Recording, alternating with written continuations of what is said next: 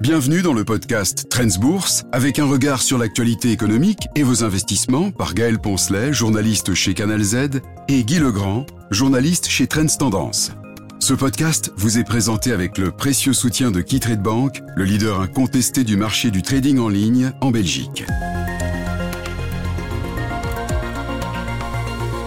La série de podcasts Commencez à investir met l'accent sur les connaissances et les compétences qui vous aideront à prendre un bon départ en tant qu'investisseur.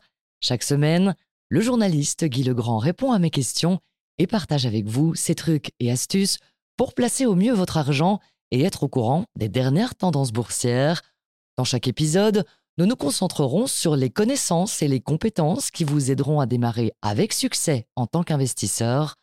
Nous aborderons des sujets tels que la reconnaissance des cycles boursiers, la construction d'un portefeuille d'investissement et le rôle des différents types d'actions, métaux précieux ou encore crypto-monnaies. Dans cet épisode, comment apprendre à reconnaître le cycle de la bourse en tant qu'investisseur et comment échapper à ses aléas?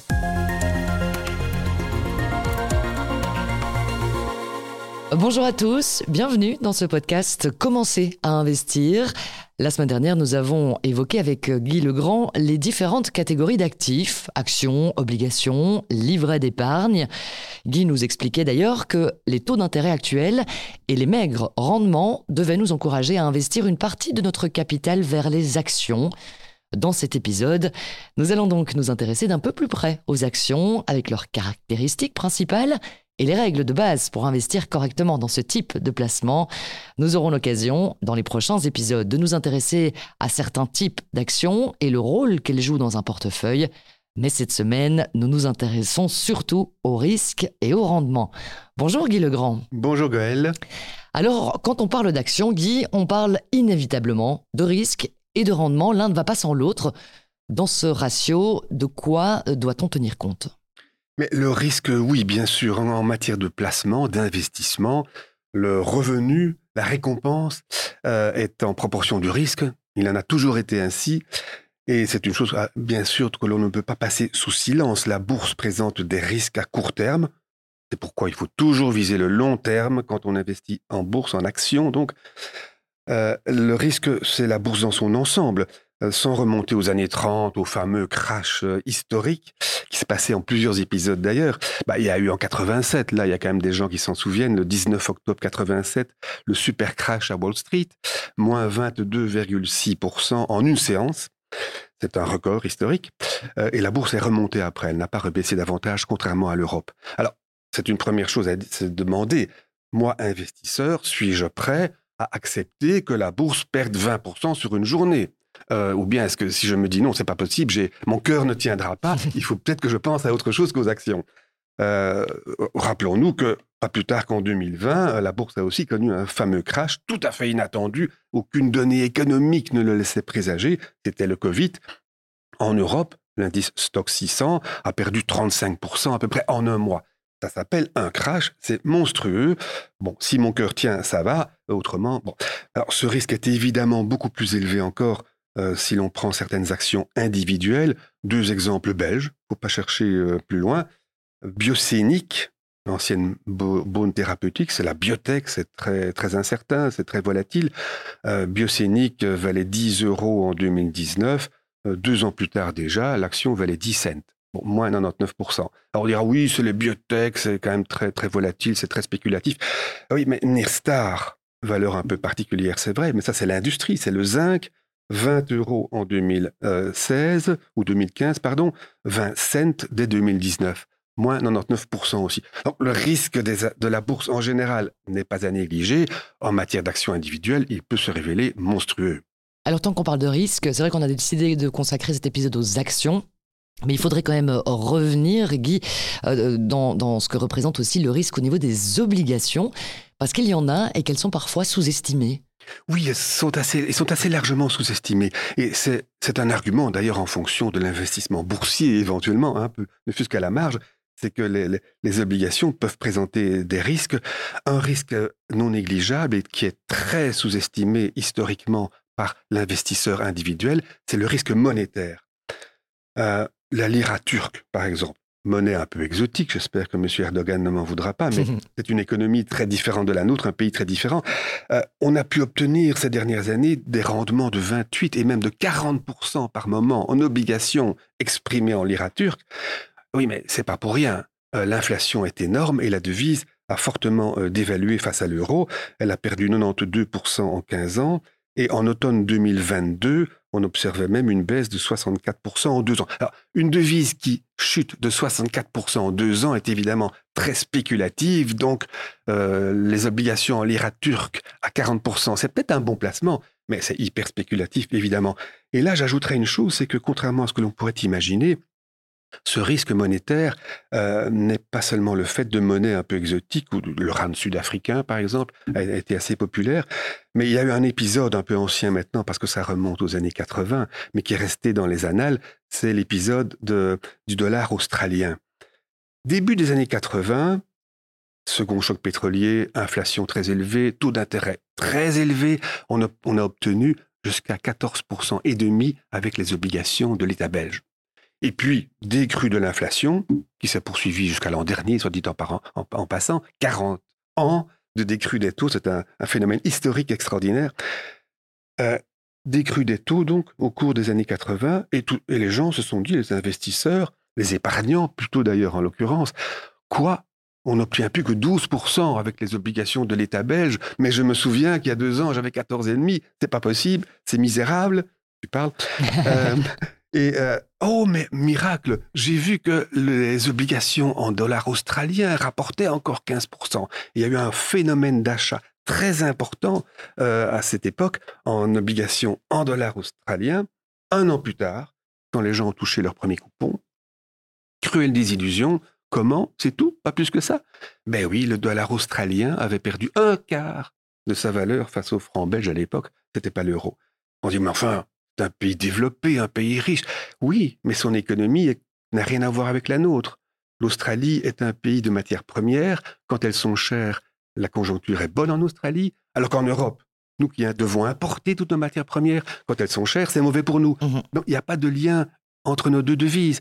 Et encore aujourd'hui, avec le dollar américain, on voit des fluctuations de 20% sur un an. Donc attention, le risque monétaire, à la hausse ou à la baisse d'ailleurs, bien entendu, est très important et est souvent sous-estimé. il y a un autre risque que je cite pour mémoire parce qu'il n'est pas très important, c'est vrai, mais c'est le risque du débiteur. Les obligations émises par une entreprise, qui sont très en vogue ces dernières années parce qu'elles rapportent plus que les obligations de l'État, si l'entreprise fait faillite, ben, je vais forcément perdre de l'argent. En général, on en récupère la moitié à peu près, c'est ce qu'on observe sur sur longue période. Et c'est vrai que ce risque est assez faible. Euh, l'an dernier, on estimait ainsi qu'avec la, la baisse de la conjoncture, les obligations à haut rendement, c'est-à-dire émises par des, entreprises moins, moins solides, bien entendu, elles sont moins solides, donc elles doivent offrir plus, euh, on estimait que le taux de défaut pouvait passer de 1 à 3% par mmh. exemple. Ça n'est pas monstrueux, dans un portefeuille bien diversifié, ça ne serait pas un gros problème. Euh, rappelons tout de même que le risque débiteur, ça vaut aussi pour les États, sans même parler de l'Argentine qui a donné des surfrades à de nombreux investisseurs, il y a eu la Grèce. C'est pas, c'est, mmh. n'est pas vieux et euh, il y a des obligations grecques qui ont perdu leur valeur. Alors, il y a un autre, et vous l'avez plus ou moins évoqué, euh, risque avec ces obligations quand même, euh, c'est euh, les taux d'intérêt. Et on vient d'avoir un exemple tout à fait concret ici l'année dernière. Oui, ça, il faut dire que l'année 2022 a démontré, si besoin en était, que le risque de, taux, le risque de remontée des taux en l'occurrence, n'est pas à négliger.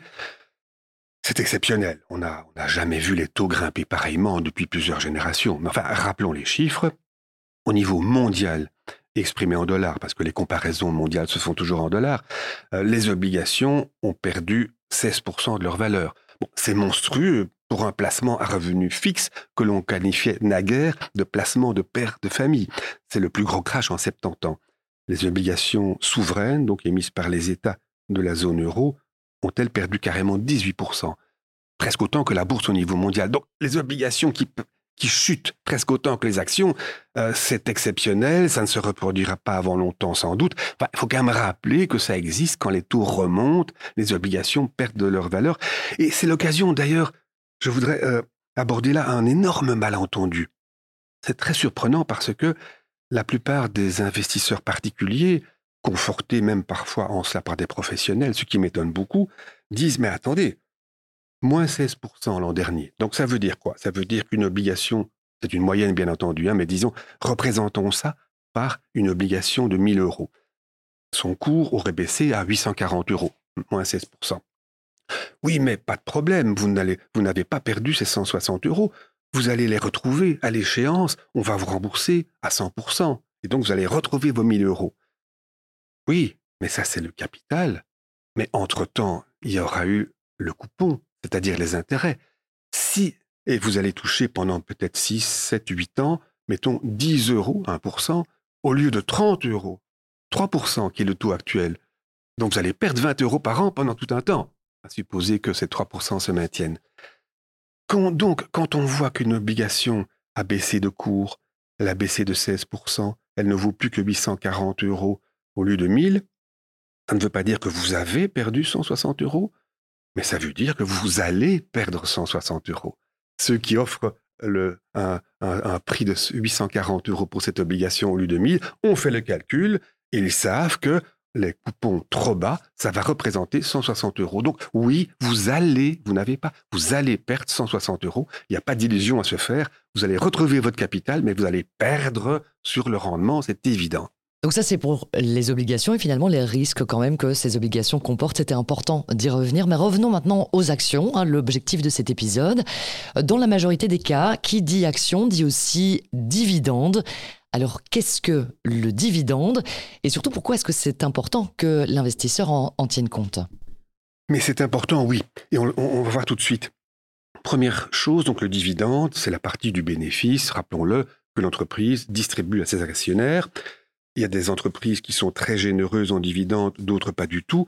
Euh, les valeurs technologiques, par exemple, celles qui, euh, qui, font la pluie et le beau temps ces dernières années, qui ont connu des, explosions de cours là en bourse américaine notamment, euh, au départ ne distribuaient pas de dividendes.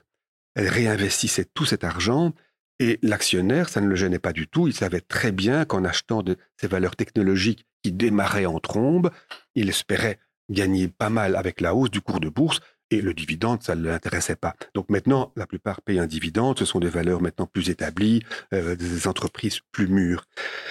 Les entreprises mûres, justement, les entreprises plus défensives, on verra ce que c'est plus tard, paient des dividendes assez généreux, assez réguliers aussi, parce que euh, il y a des entreprises, des actions donc que les investisseurs achètent pour avoir un rendement, exactement comme certains achètent des obligations pour avoir un coupon tous les ans, pour améliorer leur retraite ou leur revenu simplement. Euh, il y en a qui achètent des actions pour que le dividende améliore leur revenu. Donc ce dividende... Et là, encore une fois, il y a un malentendu, d'ailleurs c'est assez étonnant, la plupart des gens ne se rendent absolument pas compte que sur longue période, ce qui rapporte le plus en bourse, euh, ce n'est pas la hausse des cours, ce sont les dividendes. Il y a une étude qui a été faite par le Crédit Suisse, il n'était il pas encore euh, au bout du rouleau à l'époque, euh, qui porte sur une énorme période, 1900 hein, à 2018, au niveau du monde entier. Alors, l'évolution des cours, on l'a vu, elle peut être très, très fantasque. Il y a des périodes de belles hausses, il y a des périodes où la bourse recule. Euh, deux exemples, les années 50, la hausse des cours, c'est presque 11% par an pendant toute la décade. Les années 1910, presque moins 10% par an. Donc, et ce sont les dividendes qui vont euh, compenser cela dans une certaine mesure. Le total sur ces, ce, grand siècle, au niveau mondial et en termes réels, donc une fois qu'on a soustrait l'inflation, donc en termes de pouvoir d'achat, dirait-on aujourd'hui, la hausse des cours a rapporté 1,1% par an, le versement des dividendes 4,1% par an quasiment quatre fois plus. Les dividendes, c'est ce qu'il y a de plus important en bourse, bien plus important que, la hausse des cours. Une autre étude qui a été faite là-dessus, qui, euh, se place d'un point de vue différent qui est assez amusante, c'est euh, au niveau mondial, encore une fois, et sur un siècle, même plus, les obligations, plus 2% par an, les actions, au niveau des cours, plus 2,2%, mais le cours plus les dividendes, plus 6,5%. Ça signifie que les actions au niveau des cours, ça a fait x13. Et pendant la même période, les actions avec réinvestissement des dividendes fois 1400. On arrive dans un ordre de grandeur complètement différent. C'est dire, c'est plus de 100 fois plus grâce aux dividendes. Et un dernier chiffre que je vais citer, la Belgique, ça date de 2015, mais c'est la même étude marche. Euh, sur un siècle, les liquidités, donc après inflation, hein, liquidité moins 0,3 par an. Donc le carnet de dépôt, mmh. sur longue période, perdu. on, y perd à cause de l'inflation. C'est très vrai maintenant, mais c'est vrai sur longue période aussi, ne fût-ce qu'à la marge. Les actions, au niveau des cours uniquement, 1% par an en négatif. Moins 1% par an en Belgique. La bourse de Bruxelles est beaucoup moins bonne qu'un tas d'autres bourses internationales. Les obligations, plus 4, plus 0,4%, pardon. Bon, on compense quand même un peu l'inflation. Et les actions, cours plus dividendes, plus 2,7% par an. Donc les actions au niveau des cours en Belgique font moins bien que les obligations sur un siècle, mais elles font huit fois mieux grâce aux dividendes. Voilà, les dividendes, c'est ce qu'il y a de plus important en bourse, contrairement à ce que pensent beaucoup de gens. Et il faut dire que le Belge a quand même une relation euh, particulière avec euh, le dividende par rapport à d'autres pays, en fait. Oui, parce que l'on a coutume de dire que, euh, enfin, on a coutume, non, ce sont des calculs qui ont été faits, que les entreprises distribuent grosso modo euh, une petite moitié de leurs bénéfices sous forme de dividendes. Donc, c'est très variable suivant les secteurs. Les entreprises, en Belgique, on estime qu'on est à plus de 80% ou 70-80%. C'est beaucoup plus parce que le Belge tient beaucoup plus que d'autres à son dividende. Il faut dire, on vient de le voir, que la bourse de Bruxelles, sur longue période, elle ne vaut pas les autres. Raison de plus pour s'accrocher à son dividende, puisqu'on sait qu'on ne va pas gagner grand-chose avec la hausse des cours. Il faut quand même tenir compte avec euh, ces dividendes d'un petit désavantage fiscal. Oui, évidemment, ce dividende est ponctionné à 30% maintenant. Le précompte mobilier euh, qui est perçu par l'État sur les valeurs mobilières a beaucoup augmenté. On était à 15% il n'y a pas si longtemps. Donc 30%, ça fait quand même une sacrée différence. Surtout que euh, ce qu'on rappelle parfois à juste titre, c'est que les entreprises paient ce dividende avec leurs bénéfices déjà taxés. Donc elles ont déjà payé l'impôt des sociétés. Donc au total, la position est assez monstrueuse. Ceci étant, le précompte mobilier de 30% vaut pour les autres placements aussi, donc y compris les obligations. Il n'y a que le carnet de dépôt finalement qui y échappe, euh, qui échappe à ce mobilier. Pardon. Donc on ne, néglige pas hein, le, dividende dans nos investissements en actions. Il y a quand même une autre caractéristique qui est importante avec ces actions, ce, sont les, les, cycles boursiers. Alors on entend souvent ces termes, un cycle haussier, un cycle baissier. Pour les novices, comment est-ce qu'on traduit ça? Mais cycle haussier, donc c'est un cycle, une, période durant laquelle les bourses montent grâce à un, environnement économique favorable, environnement financier favorable aussi. Il ne faut pas que les taux d'intérêt explosent comme l'an dernier. Euh, on observe sur longue période que durant un cycle haussier, qui peut durer euh, par exemple 10, 12 ans, une quinzaine d'années éventuellement, les, les actions rapportent à peu près 15% par an, ce qui est fort appréciable évidemment. Alors, à l'inverse, les cycles baissiers, qui peuvent être de même durée, qui sont quand même plus courts en général, hein, sur longue période, la bourse grimpe. Donc, les cycles heureusement plus courts, euh, là, les cours vont reculer, ce sera en partie compensé par les dividendes, comme on vient de le dire, et on considère que sur une période de 10-12 ans, peut-être 15 ans euh, au maximum, on ne va rien gagner, tout simplement. On ne sera rarement dans le rouge véritablement, c'est très exceptionnel, mais on ne va rien gagner. Donc, cycle haussier, plus 15% par an, c'est à la grosse louche, bien sûr. Cycle baissier, je limite les dégâts et je ne perds pas trop, mais je perds un petit peu peut-être quand même. Alors, tout investisseur voudrait évidemment éviter ces cycles baissiers. Est-ce qu'on a des, outils qui peuvent nous aider à anticiper, à reconnaître les cycles? Mais c'est vrai que c'est extrêmement difficile à prévoir les retournements de cycles. Euh, la durée du cycle aussi, ça dépend d'un tas de facteurs que l'on ne maîtrise absolument pas, mais euh, on regardera généralement vers les indicateurs économiques pour se faire une idée de l'état de l'économie et du monde financier. Ces indicateurs économiques, euh, ce sont bon, les, indicateurs de production industrielle, par mmh exemple, ou de, de, consommation de services.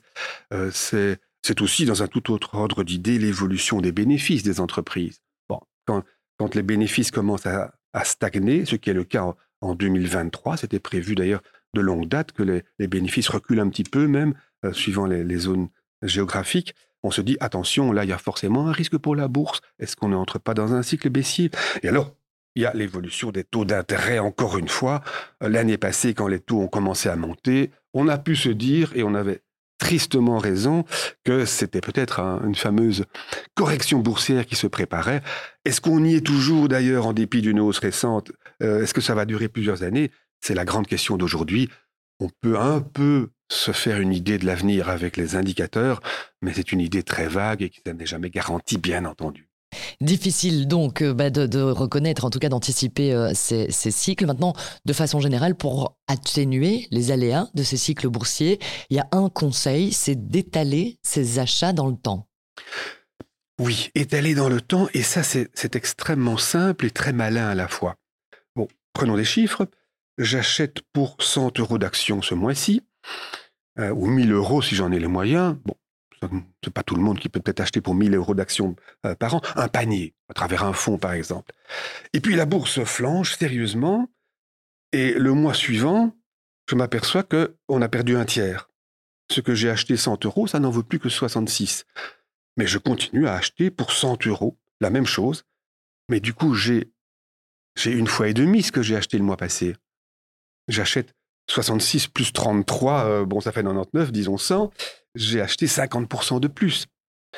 Euh, à l'inverse, si la bourse s'était emballée le mois prochain ou dans deux mois, et que ce que j'avais acheté 100 euros en valait 150, ben, j'aurais toujours acheté pour 100 euros, et donc j'aurais acheté un tiers de moins.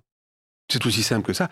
Quand c'est cher, j'achète moins, et quand c'est bon marché, j'achète plus. Ça, c'est la méthode. J'achète pour une somme identique tous les mois.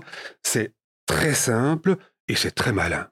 Alors, il faut donc se diversifier, se diversifier dans le temps aussi, euh, et dans le portefeuille, bien sûr. Ça, on va y revenir plus en détail dans, les prochains épisodes. Euh, la semaine prochaine, Guy, je propose qu'on s'intéresse aux différents secteurs, parce que ça, c'est important aussi, et les entreprises dans lesquelles euh, on peut investir. Merci, en tout cas, Guy, pour, pour tous ces conseils. À la semaine prochaine. Merci à vous pour votre écoute attentive. N'hésitez pas à partager cet épisode, et puis rendez-vous la semaine prochaine pour de nouveaux conseils pour vous aider à commencer à investir. Voilà pour cet épisode du podcast Trends Bourse. Vous pouvez lire plus d'astuces, de conseils et d'analyses pour vos investissements chaque semaine dans Trends Tendance. Ce podcast vous est présenté avec le précieux soutien de KeyTrade Bank, le leader incontesté du marché du trading en ligne en Belgique.